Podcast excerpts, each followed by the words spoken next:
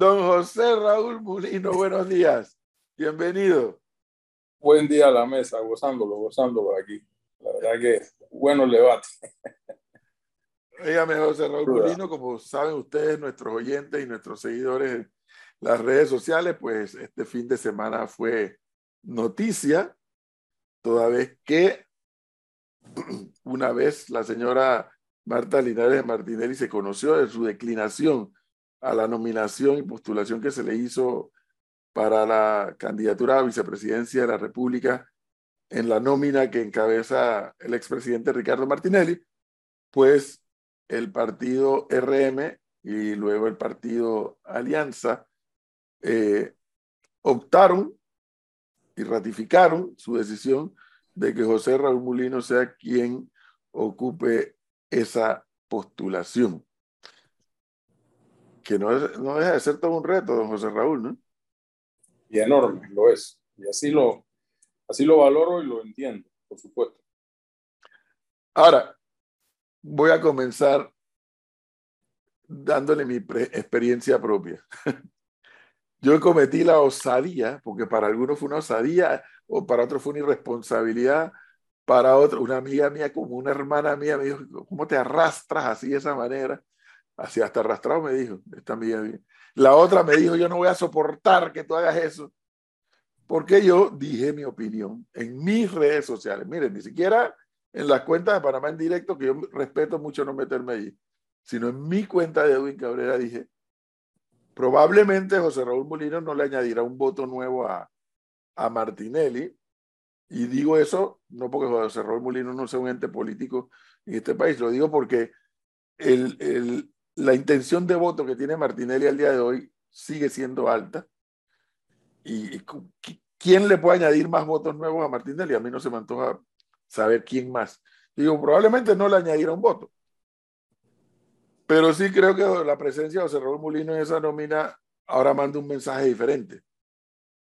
Y yo no me acuerdo si usa la palabra seriedad y usé alguna otra, otra palabra. Y bueno, tuve que abrir el paraguas del chaparrón que me vino encima, de algunos sectores. Otros me dijeron, comparte esa opinión, que no sé qué. Otros decían, ah, loco, eres, ¿cómo se te ocurre?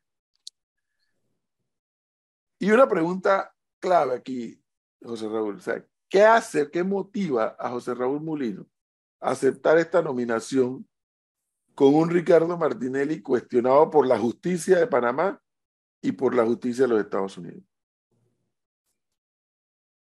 Mira, interesantísima y, profunda, profunda pregunta. Lamento los paraguasos, no puedo hacer nada contra eso. A mí me con eso se vive. a mí me dan con bazooka, pero los que, los que pegan, la verdad que son puros call center y mercenarios pagados, así que eso no me, no me afecta en lo absoluto ni me quita el sueño.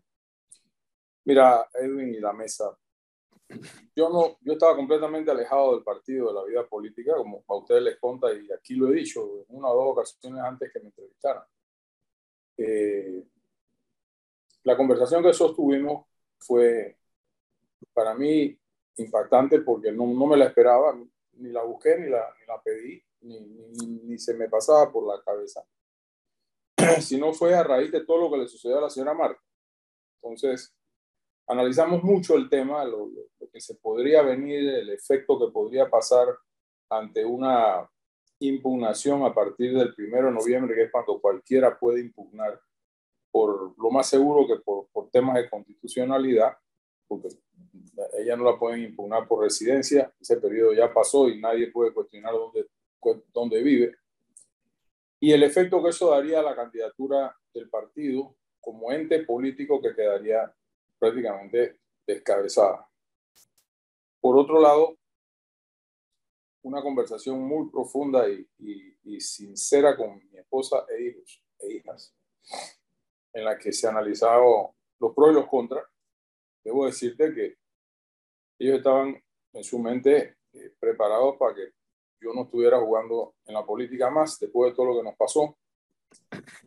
Y digo nos pasó porque fue a todos. Y en realidad al término de la reunión, una de ellas me dice, mira papá, en alguna forma tú has buscado esto a través de tus años o te has preparado para eso a través de los años y la experiencia. y si no aceptas te vas a arrepentir después. Eso para mí me caló mucho. He conversado con Ricardo sobre el tema, le dije, mira, esto no es así pan comido. Le expliqué en detalle pues, la conversación que tuve con mis hijos. Ellos pertenecen a una generación, como dicen ellos, de emprendedores, todos tienen sus negocios, le va muy bien. Eh, su generación entre los 30 y 34 años es una generación exigente, porque se la están rifando independientemente de su condición económica. Todos son exitosos en sus distintos negocios y les preocupa muchísimo el rumbo que, en que va Cada vez hay menos negocios, cada vez hay menos, menos cosas que hacer. Y conversé mucho sobre el un compromiso que es fundamental de hacer un buen gobierno, de, hacer, de nombrar un buen equipo me mencionó, mencionó algunos nombres que por supuesto me reservo porque no, no, no, es el momento para ello, que a mí me da mucha tranquilidad. Y como yo le dije, mi interés en esto es dejar un legado, sea conjunto o sea personal, de que hicimos un gobierno con integridad. Los cuestionamientos, que en efecto los tienen, es un hecho cierto, un hecho eh, público, notorio, como decimos los abogados, es sin, sin duda alguna un, un, un, aspecto a, a tomar en cuenta pero eh, ahí está el caudal de votos, ahí está la expectativa nacional, sobre todo en las clases media, baja para abajo. Yo, yo, no diría que él es un hombre, aunque sí he notado en los últimos semanas o último mes y medio, dos, que la gente, vamos a decir, de cierto nivel hacia arriba comienza a racionalizar el fenómeno Martinelli como el único capaz de sacar este país del hueco. A lo mejor le da pena decir yo voy a votar por él. Algunos me lo han dicho, mi voto es con él. Antes que yo entrara al camino. O sea, no tiene nada que ver conmigo. Y después que yo entré, me da, eh, eh, sinceramente yo no vine a esto a buscar añadir más votos, yo vine a esto a darle un rumbo más, de más seriedad, de más experiencia, de valorar los temas fundamentales de la nación a través de un programa de gobierno o de las tres, cuatro cosas puntuales que hay que hacer, al menos en los primeros dos años de gobierno. Eh, sinceramente, si aporto o no aporto votos, como tú bien dices, Martinelli eh, tiene un, piso muy duro y un techo muy alto. ¿Y, y, quiénes más se les pueden unir? Bueno, hay, hay gente, personas, amigos, empresarios, profesionales, que a mí me han sorprendido los mensajes que me han enviado. Personas que algunos tienen poca amistad, otros no tienen ninguna. Hay uno o dos con los que yo nunca he hablado en mi vida, mayor, más allá del saludo, y me han expresado mucha satisfacción. Eso a mí me complace porque es importante no, no, no que te caigan a paraguaso desde el día uno el 100% de la gente. No. Yo terminé ayer a mediodía de contestar todos los mensajes que recibí desde el día sábado que me postularon. Y lo he hecho personalmente. Mi Twitter, o como se llame ahora, lo manejo yo. Yo no tengo call center, yo no tengo empleados que me manejan mis cuentas. Yo uso Twitter y uso Instagram. Y mis hijos me ayudan un poquito con Facebook, pero yo no manejo esas cosas. ¿Cuál, cuál va a ser el de, de José y, Te digo algo, yo, yo, yo creo que es un compromiso adquirido muy serio, como tú bien dijiste. Este país necesita experiencia y, y en alguna forma mucha firmeza en las decisiones que hay que tomar, en las cosas que hay que hacer, que son ineludibles, muchas de ellas en el tramo inicial, inicial del, de un nuevo gobierno. Eh, como el tema del seguro, como el tema de la, de la, de la deuda pública, que es asfixiante. Eh, el tema de agua, electricidad, ya tú ves el país cómo está en función de lo que está sucediendo con, con la prestación de estos servicios y la ausencia prácticamente absoluta del ente regulador de, estos, de, estos, de estas actividades. O sea que, que sí, sí, y la reforma del Estado que, que se tiene que plantear como, como corresponde en su momento, ¿no?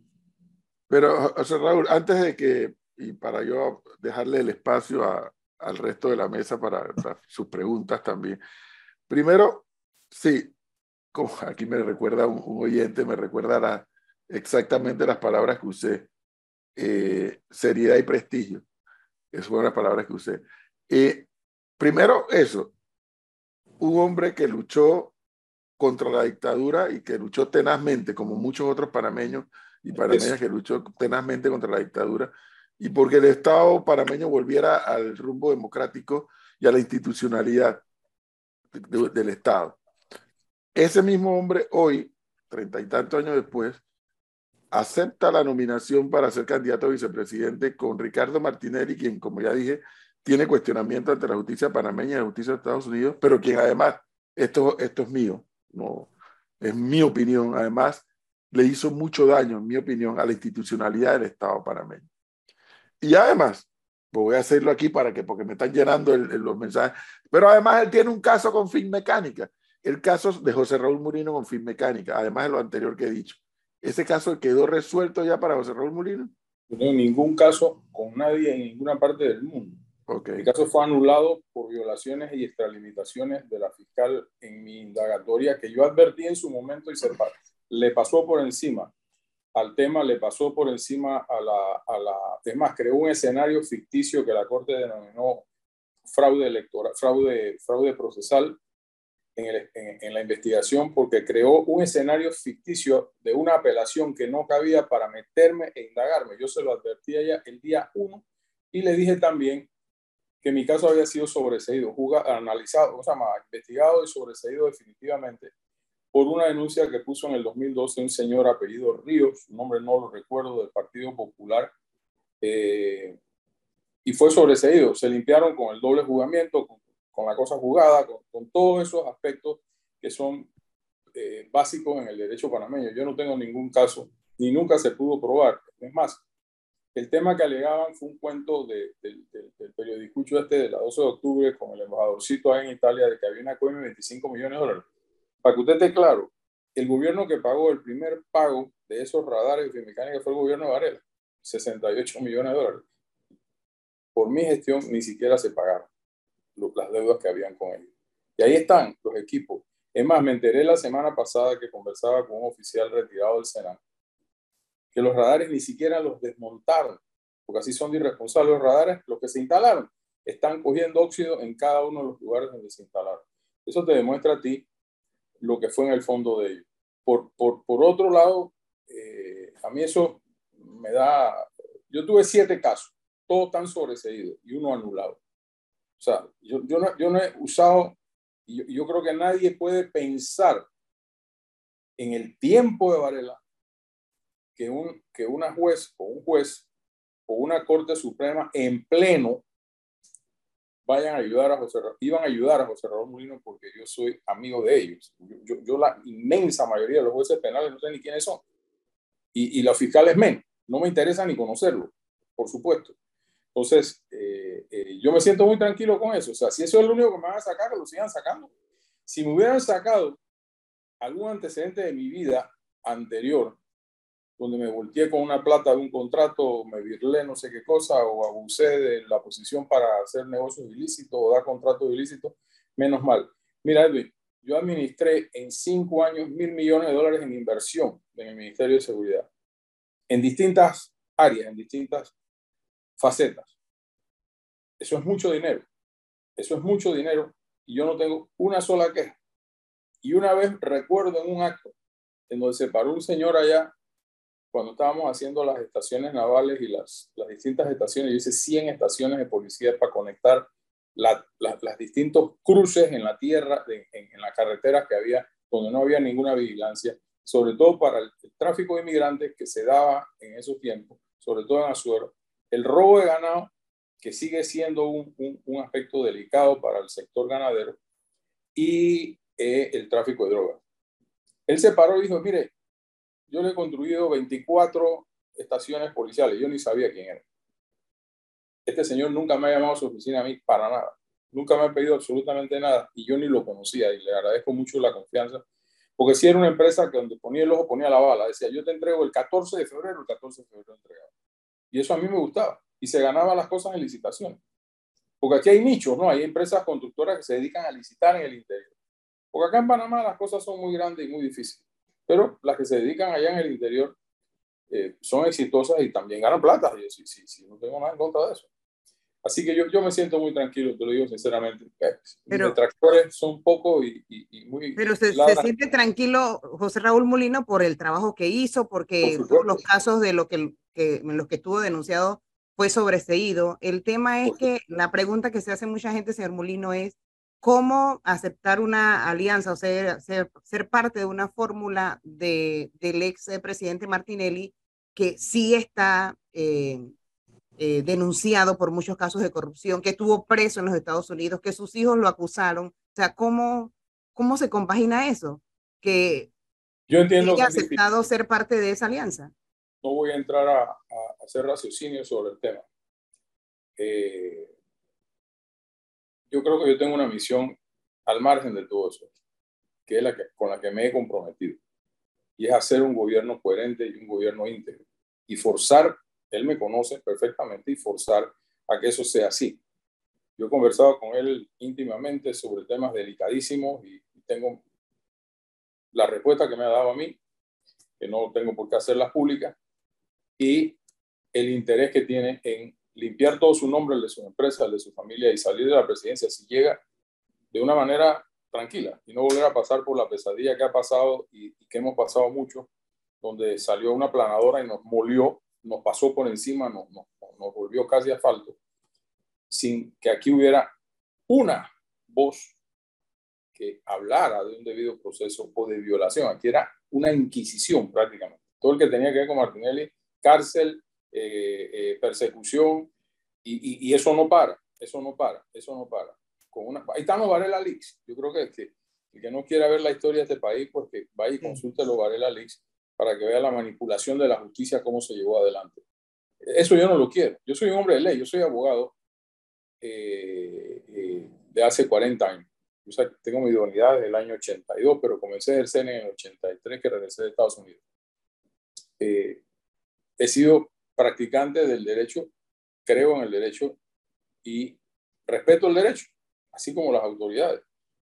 Y te digo una cosa, eh, me he defendido con la ley, yo no he pagado una fianza y además, te digo algo, yo he tenido cuatro o cinco veces en mi vida fuero penal electoral y he renunciado a todos. A mí me investigaron sin tener que hacer una gestión ante el Tribunal Electoral. El segundo día que yo estuve en la cárcel, me notificaron de otro proceso y inmediatamente a mano, porque obviamente no tenía máquina de escribir ni nada parecido en la cárcel, hice una nota que la firmó el asesor legal de la Policía Nacional, donde yo le informaba al magistrado que me notificó que yo renunciaba al fuero electoral que tenía en ese momento. No me acuerdo por, por, ser directivo de un partido o algo así. Pero lo renuncié. O sea, a mí, a mí nunca, yo nunca puse obstáculos para que me investigaran. Yo no tuve, ni usé fuero nunca, no lo he usado nunca desde que fui presidente del Partido de Solidaridad. Cuando le preguntan pero por, eso... sobre el caso Pinchazos, ¿qué responde? Yo no tengo nada que ver con eso. Yo, el, Ministerio de, de, Seguridad bajo mi, bajo mi dirección no manejaba absolutamente nada relativo eh, al día a día o a lo que pasaba o no pasaba en el Consejo de Seguridad. Yo no tengo que ver con el, no soy parte, curiosamente, el ministro de Seguridad no es parte del Consejo de Seguridad eh, de la República y fue un caso juzgado dos veces y declarado no culpable. O sea, ahí está. yo vi las audiencias, yo vi las audiencias y toda la laraca que armaron alrededor del tema, ahí será el momento de probar con, con, con, con hechos sustentados en prueba qué pasó. Eh, yo no digo que no se hicieron, porque es evidente que sí se hicieron. Pero bueno, al, al, responsable de los pinchazos lo jugaron dos veces. Yo creo que en la historia de este país han jugado una persona dos veces en, en juicio público eh, eh, eh, oral por, por la misma causa. Y en las dos veces salió declarado no culpable, que es la terminología que se usa ya no es inocente. Es no culpable la terminología del sistema penal acusatorio. O sea, yo no, no, sí, sí, sí sé que existe un mecanismo de, de intervención telefónica debidamente autorizado por la, la sala penal de la Corte para casos específicos que se usa y el Consejo de Seguridad comparte o compartía conmigo y con el presidente información de inteligencia sensitiva a la mayoría de los casos en torno a lo que sucedía en, el, en, en, en Panamá con relación a crimen organizado, pandillas, etcétera, y era de, gran utilidad, pero no. Pero don José Raúl Molino, hay algo, hay algo, yo, yo, yo lo escucho y, y escucho una contradicción, eh, una contradicción en, en, en su palabra. Bueno, Usted dice, yo no voy a entrar en el raciocinio de la pregunta que le hace Flor. Yo creo que es interesante saber su opinión sobre ese aspecto. Y usted menciona una palabra eh, que es muy importante, integridad. Cuando se habla de integridad, teniendo como compañero a una persona cuyos hijos confesos dicen que sabían de la estructura, que su padre sabía de la estructura de corrupción que se estaba manejando, uno dice, ¿cómo yo puedo hacer íntegro un gobierno con alguien que fue señalado por sus propios hijos?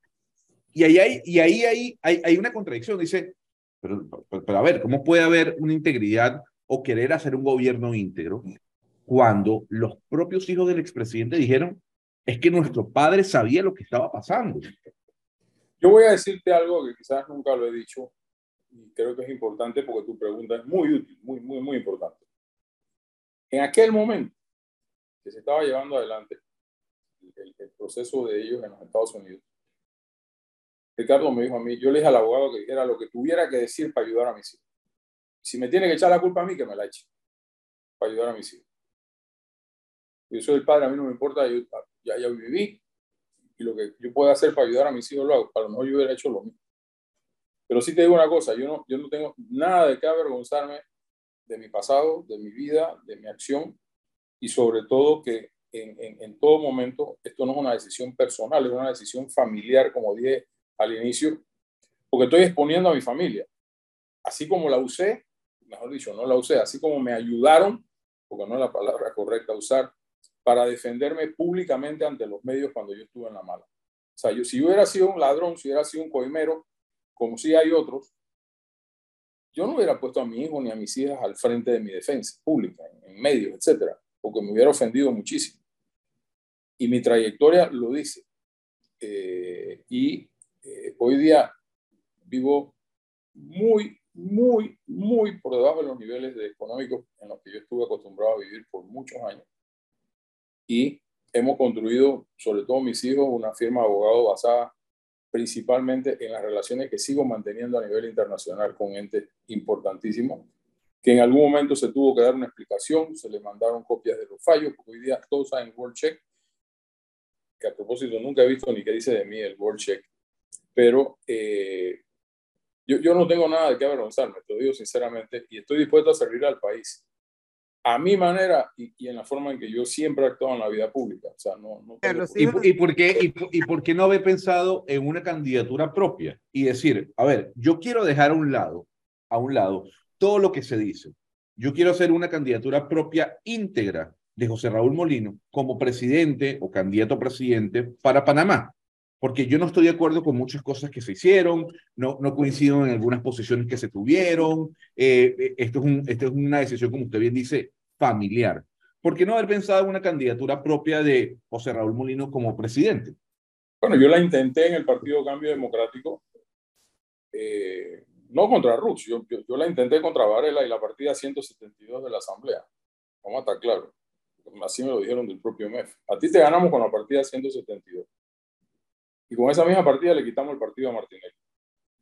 Y con todo eso saqué 30, 31% de los votos de los sin, sin, sin, mayor dinero, porque ahí están mis declaraciones de, de gastos de esa campaña en, en, en aquel momento, que, que, que, era muy rígido el Tribunal Electoral y el Banco Nacional para llevar la contabilidad a todos los candidatos, los ingresos, egresos, etcétera, y había que justificar hasta el último real. Lo intenté y no pude. Y me retiré. Yo renuncié al Partido Cambio Democrático y eh, ingresé como fundador a RM porque no tenía más nada que hacer en ese partido, a quien definitivamente todavía veo los símbolos y, y, y me hace un clic porque fue un partido al que Aníbal Galindo y yo condujimos a Unión Patriótica a una fusión con Cambio Democrático y lo, y lo hicimos crecer. Pero eh, yo estaba retirado. Yo, yo, de verdad te lo digo, y, y, mis amigos íntimos o familiares lo pueden decir. Yo, yo estaba completamente ido. Eh, yo, yo, estaba en mi oficina de lunes a miércoles, del jueves en adelante me iba a mi finca, a la playa, iba a, con mis nietos, etc. Yo, yo no estaba para nada metido en nada. Cuando me ponen la responsabilidad enfrente, fue muy duro porque yo sé el mm. cambio que esto ha significado en mi vida. No le iba a decir que no. ¿Por qué? ¿Por qué le iba a decir que no? Yo no tengo por qué decir que no. La vida de Martinelli no es mi vida, independientemente Ojalá fuera yo dueño de 52 supermercados. Es lo único que, que, que, que me gustaría hacer. Pero él tiene la obligación de defenderse como él corresponda y a través de su equipo legal, a través de todos los mecanismos que la ley panameña permite para una persona defenderse dentro de un proceso, que también para muchos es una ofensa. Prácticamente para muchos había que firmar una, una declaración de culpabilidad abierta de que lo que me digan yo soy culpable y no me puedo defender. Entonces, lo hemos visto, o sea, lo hemos visto claramente, que aquí no me diga, el que aquí me quiera rebatir a mí, que ha habido imparcialidad judicial, pues está viviendo en Costa Rica. Pero hace un rato usted dijo que el presidente Martinelli le ha dicho a usted que él quiere llegar a ser presidente nuevamente y que va a limpiar su nombre. ¿Por qué eso no lo hace acudiendo a los tribunales?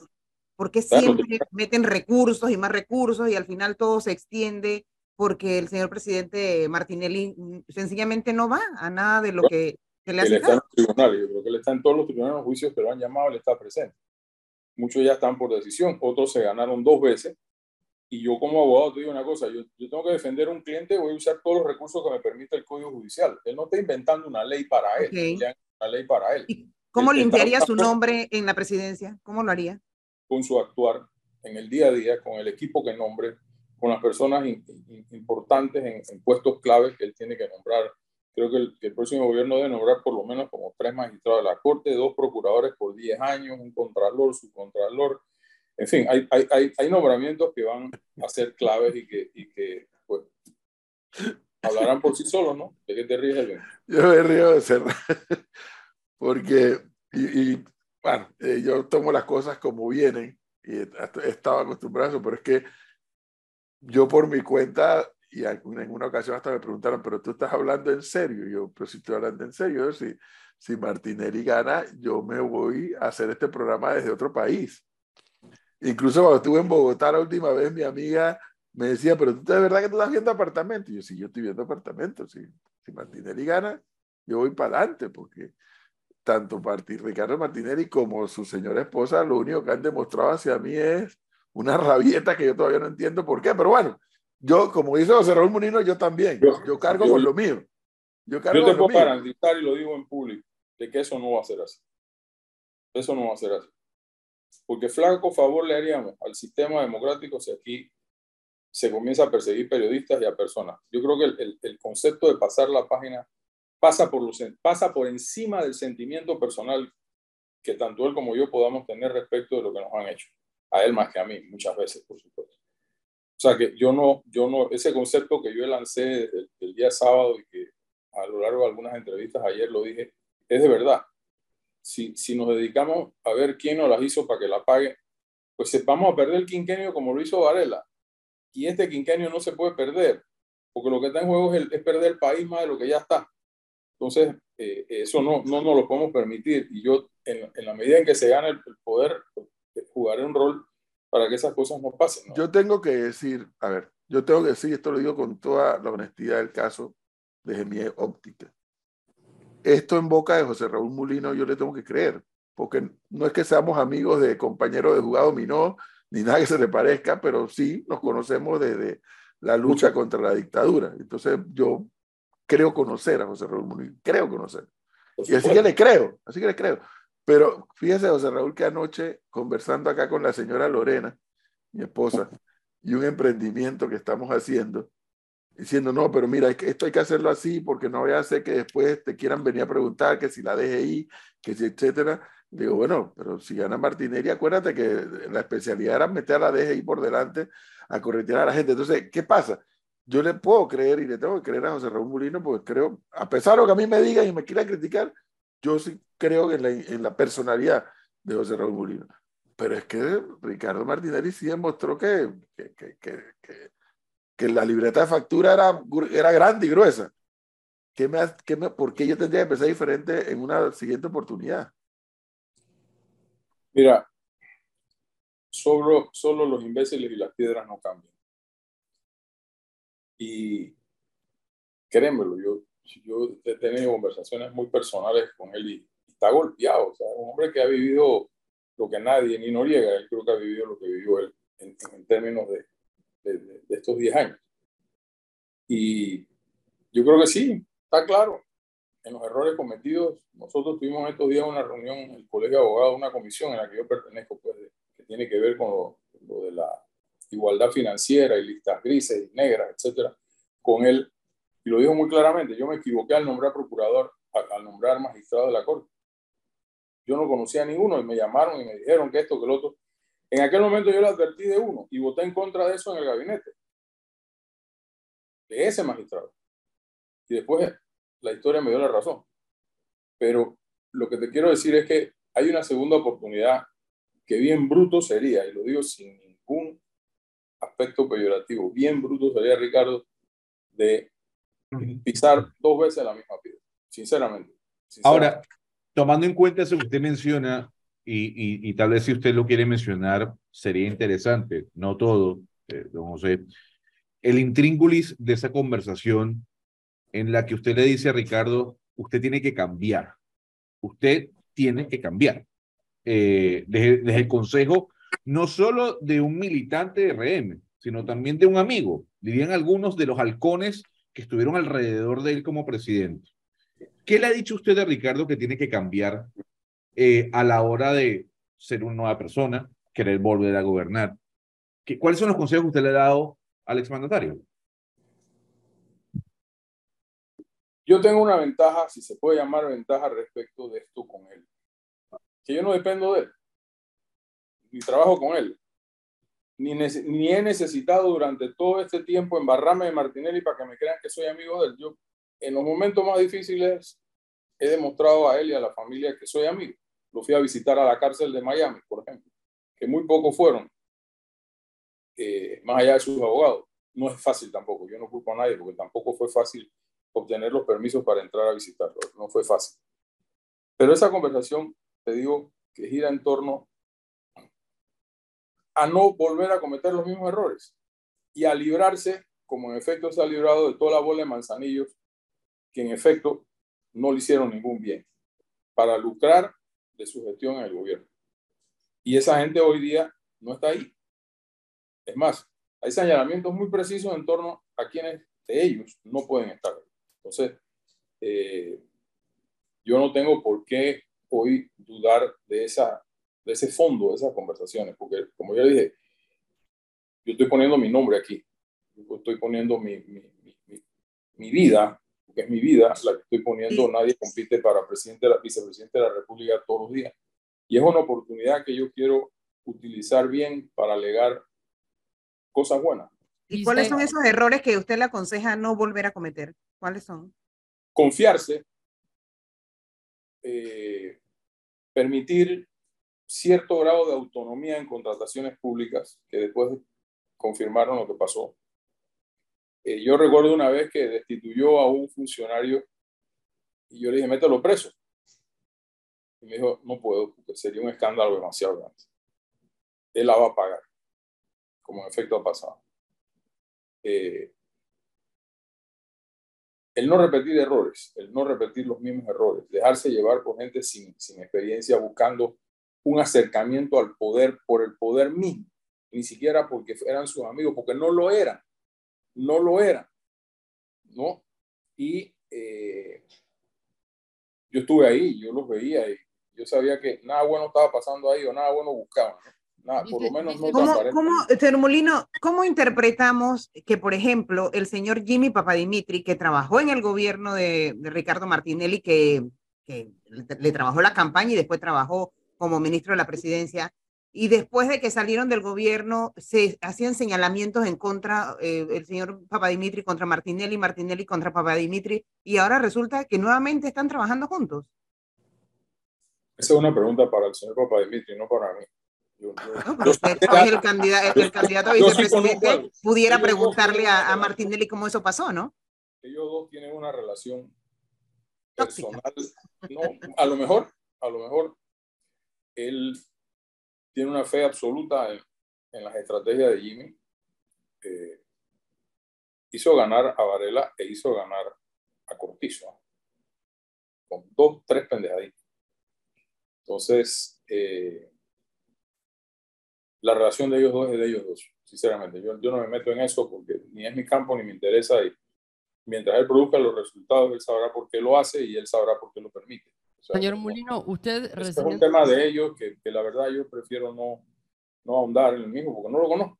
Más allá de que sé que son muy buenos amigos y, y en el tiempo pues han demostrado trabajar juntos hasta que pasó lo que pasó y se descarriló uno y después regresó y eh, han habido intentos, ¿no? Hasta que, bueno, lograron convenir trabajar otra vez juntos en la campaña. Yo, yo, yo, yo de eso no, no sé, yo acabo de llegar aquí. Yo no estuve en ninguno de esos momentos en donde esas cosas pasaron o, o, se discutieron. Yo no, no tengo que ver con eso, porque no lo vi, no lo viví y, y tampoco me interesa porque ese no es mi problema. Usted recién dijo que en esta candidatura está poniendo su nombre en juego y habló también de esos manzanillos eh, que ya no están y que son los que no volverían. ¿Algunos de esos manzanillos que ya no están o que eh, anden por la vuelta fueron los que se opusieron a su candidatura a vicepresidente de RM en este momento? No, no, no, no, no. Eh, yo sé que existieron dos votos en contra. Sé de uno, sospecho del otro. Y de ese eh, tengo serias dudas respecto de lo que él hace y de lo que él es. ¿No? Y eh, ya aclararemos eso más adelante. Bien. fue tan hipócrita que habló lo que habló de mí en la, en la convención y después me vino a decir que eh, estaba complacido de que allá en el circuito que él está corriendo, pues que, que, lo apoyara, etcétera, pero ya yo oí lo que él dijo de mí. Cuenta conmigo. No es, que, no es, que, me importe, no es que me importe, porque esa, esa, ese tipo de gente yo ni lo conozco y me da exactamente lo mismo lo que piensa de mí. Pero no, para nada, para nada, para nada, no tiene nada que ver. Nada que ver. Igual, ver, eso, vamos. podían votar en contra él y siete más si querían, y me da lo mismo. A ver, José Raúl, vamos a hablar un poco de ya de política pura y dura. Eh, Ricardo Martinelli, según las encuestas bien hechas, según las encuestas mal hechas, según las encuestas inventadas, según las encuestas publicadas, en todas marca con la primera intención de voto. Eh, en todas. Más alta, más baja, pero marca de primero la intención de voto. Yo decía hace algunos días atrás aquí en el programa que probablemente esta elección tenía una, una de las varias particularidades que tiene es que usualmente las campañas se dirimen entre quién es el que polariza la campaña con el candidato del gobierno, porque ese candidato de gobierno te da un piso importante. En este caso, el candidato de gobierno es además del partido PRD, el partido de mayor adherentes en el país. Sin embargo, pareciera que con el que hay que polarizar la campaña es con Martinelli.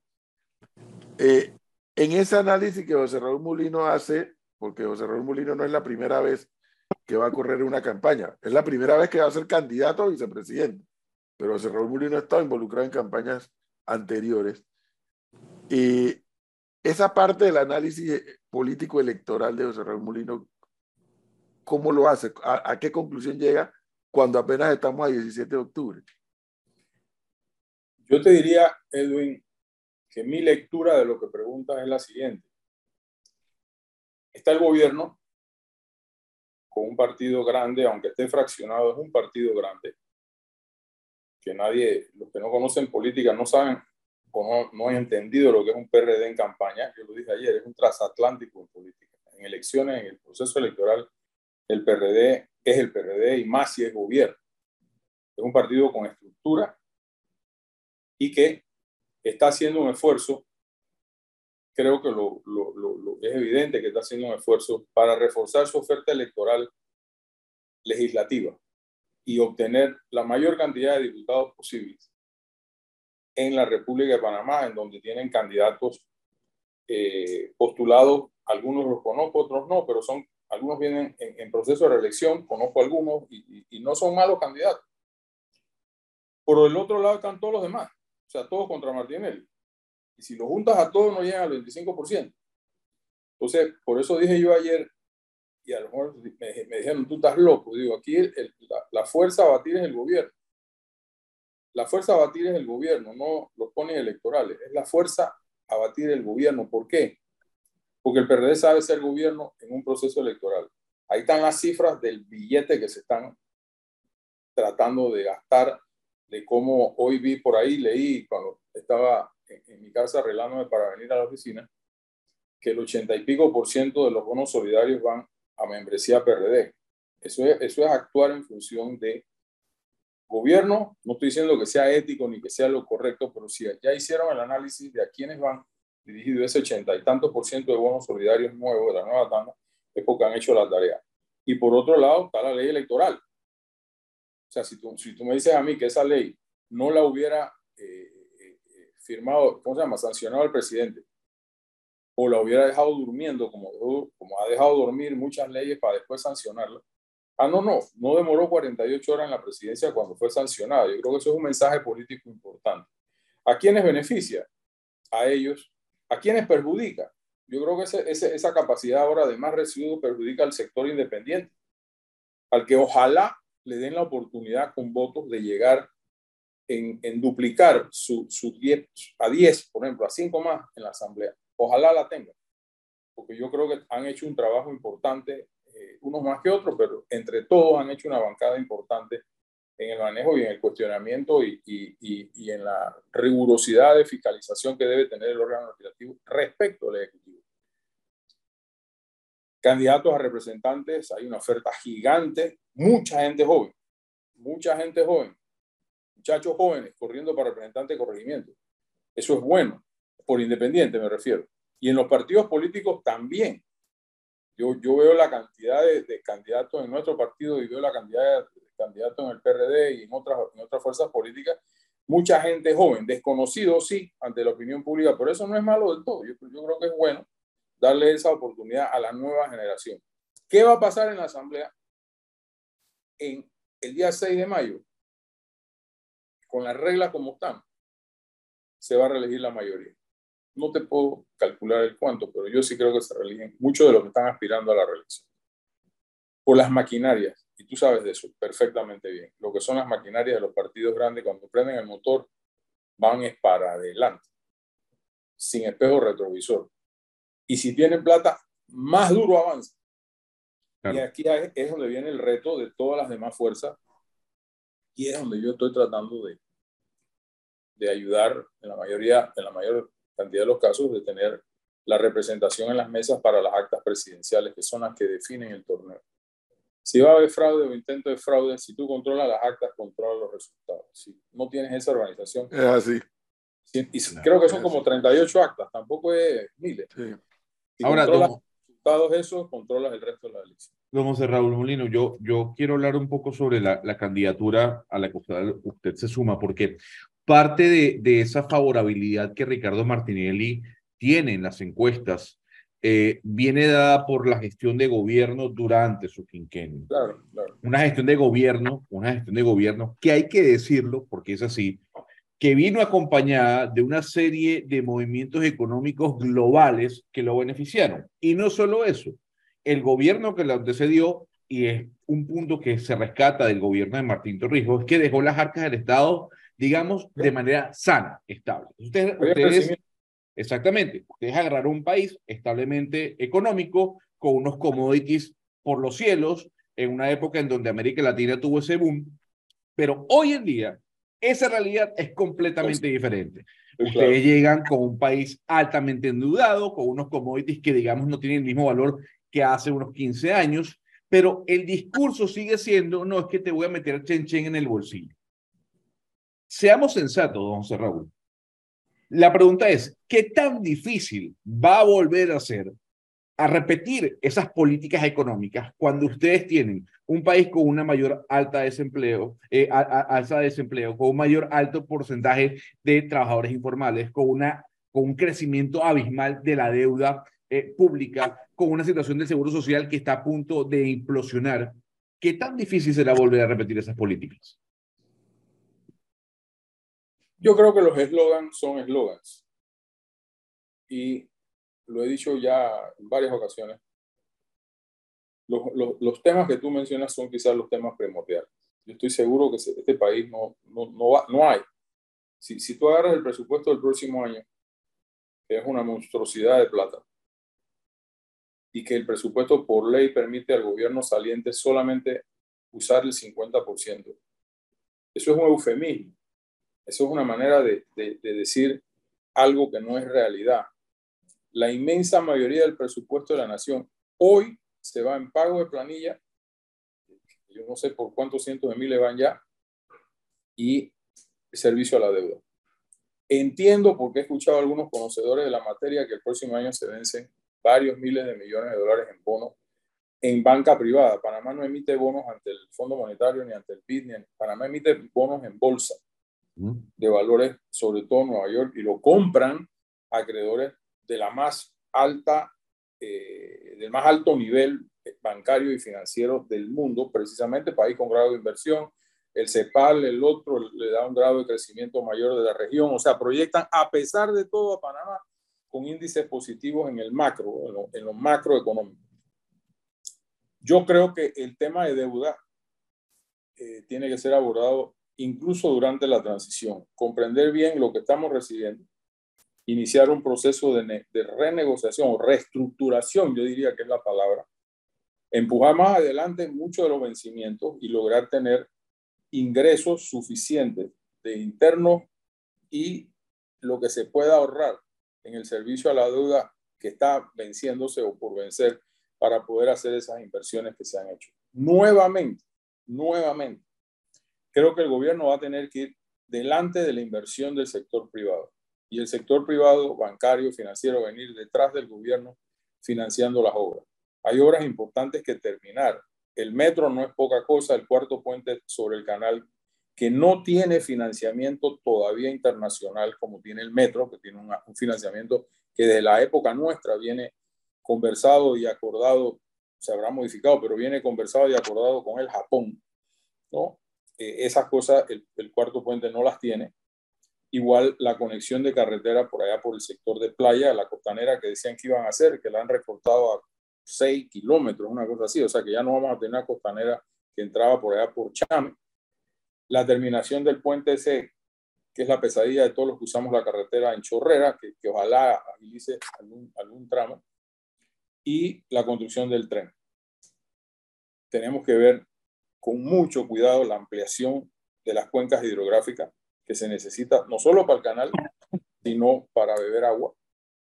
Eh, en los tres proyectos que hay, Río Indio, el tema acá de, de ¿cómo se llama?, de Bayano, etcétera, que los técnicos tendrán que ver y presentar alternativas viables, pero son proyectos de inversión que se, que se requieren de verdad si se logra hacer esa renegociación de deuda, esa reestructuración de la deuda, Panamá puede coger oxígeno. Si no, vamos a estar muy limitados. Mira, cuando yo aspiré a la candidatura presidencial por sede, me reuní con un amigo que lo uso, lo consulto mucho, es un gran conocedor de todo el tema presupuestario panameño y de deuda. Yo le pregunté, fulano, del presupuesto en ese tiempo era como 26 mil millones. ¿Cuánto queda? La neta para inversiones, 5 mil. El resto era empleo público y el otro pedazo cumplimiento con la deuda. Digo, 5 mil millones, eso es todo lo que te queda para invertir del presupuesto. Entonces, hoy debe ser más dramática la situación. Debo intuirlo por los números que estamos manejando. Por otro lado, el tema de la caja del Seguro Social, mi querido amigo, está siendo puesto por las calificadoras de riesgo y por las que no son calificadoras de riesgo también, la banca internacional, que son acreedores nuestros, en, un, en una posición importantísima para búsquedas de soluciones. Eso va a tener que requerir el, mayor o el mínimo consenso posible, yo no sé, eh, en función de entender la realidad que se está planteando en el Seguro Social, que es su, cierre del, del, del, programa de pensiones IBM. Eso no es relajo, eso no es relajo, independientemente de todos los otros caos de prestaciones, de servicios, de medicinas caras, etcétera, que afronta el que no tiene recursos en el país. Para poder acometer eso, hay que salir de esos dos temas, comenzando el gobierno. Postergarlos no, no, no, no tiene ninguna lógica, no tiene ningún sentido, porque es eh, meterse un tiro en la cabeza uno mismo en función de gobierno. Y se va a tener, ojalá, ojalá la Asamblea de Diputados nueva tenga componentes diversos que permitan llegar a un mínimo de consenso, como pasó la vez pasada con el presidente Torrijos. Aportamos todos. Mi partido en aquel momento aportó con su bancada de ocho diputados a apoyar creo que fueron dos de los tres bloques de la reforma que hizo el presidente Torrijos y así los demás partidos de oposición, como hicimos con el referéndum del canal también, que nos metimos de lleno y lo logramos hacer cuando el referéndum estaba perdido ante la opinión pública. O sea que yo sí, yo sí confío y, tengo plena confianza en que podemos llegar a puntos de, de convergencia, porque al final del camino eh, nosotros vamos a seguir viviendo aquí, Blandón va a vivir aquí, Martín Torrijos va a vivir aquí, eh, eh, Gaby Carrizo va a seguir viviendo aquí. Entonces nos interesa a todos vivir en el mejor país posible que podamos construir. Señor Molino, en el caso de que, del, de que el presidente Martinelli sea inhabilitado para correr en las elecciones del próximo año, ¿usted sería el candidato o los estatutos de Realizando Meta permiten que escojan a otra persona? Es la ley electoral, no son los estatutos. Sube el vicepresidente. O sea, ¿sería usted el mm. candidato? Pregunta resuelta, Flor. Usted que me la hizo ayer y yo tampoco tenía la respuesta. Es, el código electoral. El que prevalece allí en una eventualidad. El, código electoral, por supuesto. Digo, los, estatutos, que, no sé qué dicen al respecto, porque esto es inédito, eh, plantean, el código electoral plantea esto, la sucesión. Y eh, en gran medida creo que jugó un papel importante la señora Marta para renunciar a la candidatura, porque eh, sería un tema difícil manejar con dos problemas, uno de impugnación, el otro con inhabilitación, o sea, nos quedaríamos sin candidato en el evento que se dé. Sin embargo, yo apuesto a que Ricardo va a correr, apuesto a eso. Eh, y a mí me gusta cruzar los puentes cuando lleguemos al río, no antes, porque he visto varios puentes caerse. Bajo, ¿qué qué? Yo también. 8.28 minutos. Don José Raúl Mulino, gracias por darnos este tiempo. No, gracias a usted. La verdad que lo creo que era importante tener esta conversación luego del hecho político que se dio, en donde José Raúl Mulino pues ahora es el candidato a vicepresidente. Eh, sí, quedan muchos otros comentarios. Bueno, hay un comentario recurrente que va a ser si vaya a pedir votos a Bocas del Toro y a Colón luego de lo ocurrido en aquella ocasión. Yo no tengo ningún problema con eso, porque eso fue parte de una conspiración del PRD. Ahí están los videos, ahí están las grabaciones, ahí está todo. Una, una, una, y Colón, que fue un error que se dijo y se, se vendió, que esa ley estaba consensuada cuando no fue así. Y se activaron 21 pandillas en Colón con dinero del sector privado y que después fueron compensadas con los bonos de Panamá Seguro, que se están investigando a esos bonos se están investigando en la, en la, Fiscalía de Cuentas, la utilización de los, de los bonos esos de, creo que era Panamá Seguro, el programa que inventó Varela, para pagarle el peón a todas las pandillas de Colón que lo ayudaron a prender Colón, a tratar de prender Colón. En un momento en donde yo volaba Colón tres veces en helicóptero, eran un grupito, como decía mi amigo Ramiro Vázquez Chamoné, que en paz descanse, el ejército fantasma. Ustedes están peleando contra un ejército fantasma en Colón les montan las repetidoras, las televisoras, prenden llantas y ustedes creen que se está quemando Colón. Digo, yo estoy de acuerdo contigo. Yo estoy de acuerdo contigo. Eh, pero bueno, eso pasó en la historia y, yo, yo, quiero mucho a Colón. Yo gané en Colón, en las primarias mías, para, decirte un ejemplo. Y yo no tengo ningún problema con, con Boca del Toro ni, con la comarca. Nosotros tenemos miembros de las comarcas, eh, parte del partido, dirigentes del partido. Y ya te digo, no hay nada más difícil que implantar el orden público. Y cuando tú das la orden, sabes que cualquier cosa puede pasar. Y bueno, pues ese es el, ese es el riesgo y ese Lo cierto es que... Está por encima. Lo cierto es que si va a haber debates de vicepresidente, va a ser interesante un debate entre José Raúl Mulino, José Blandón, eh, Camilo Alain, Richard Morales, Todavía nos falta. La, eh, la, siempre, oye, Flor, el nombre de nuestra amiga, hombre, la candidata de, de Melitón. Aida Michelle Moreno. Aida Michelle, eh, una mujer que conoce muy bien. Una mujer que muy, como, ha sido presidente de la Junta Directiva. O sea, hay una persona con Es correcto. Ella. Yo la aprecio es correcto. Eh, no, no, y, y, domina muy bien la temática del seguro social. No sé cuántos años ahí, representante sí. con y bueno, falta por ver quiénes serán los candidatos a vicepresidente de Ricardo Rombana y de Martín Torrijos, pero yo creo que sí. Podríamos tener también un debate de vicepresidentes interesante, por decirlo menos. No, José Molino, muchas gracias. Muy amable. A ustedes, a ustedes, a su audiencia. Gracias. Estoy que esté bien. Gracias. Cuídense. 8.31 minutos. Me dice